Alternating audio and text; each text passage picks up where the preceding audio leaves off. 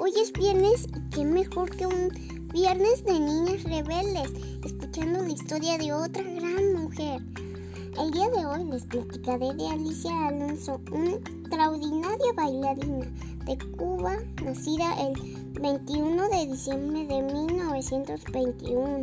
Esta historia es tomada del libro Cuentos de Buenas noches para Niñas Rebeldes de Elena Favili y Francesca Caballo.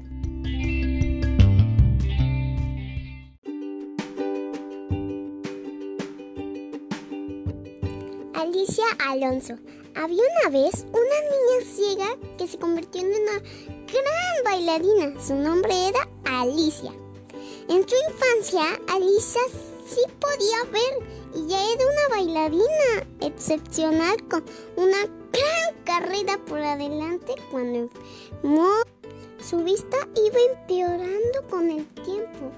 Se vio obligada a pasar meses en cama sin moverse pero necesitaba bailar, así que lo hacía de la única forma posible. Bailaba en mi cabeza sin poder ver, sin poder moverme. Quieta en cama me enseñé a mí misma a bailar Giselle. Un día la primera bailarina del ballet de Nueva York se lesionó y llamaron a Alicia para que la reemplazara. Ya había perdido buena parte de la vista. Pero ¿cómo iba a decir que no? Además, el ballet que bailaría sería Giselle. Tan pronto empezó a bailar, el público se enamoró de ella. Bailaba con mucha gracia y confianza, a pesar de estar casi ciega. A sus compañeros de baile les fue enseñando a esperarla en el lugar preciso en el momento indicado.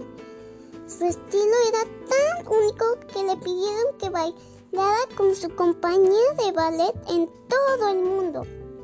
Pero su sueño era llevar el ballet a Cuba, su país natal.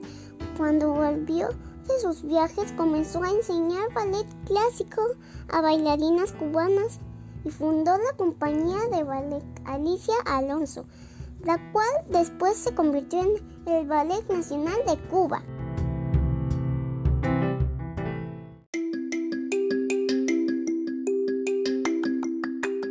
¡Wow! ¡Qué sorprendente!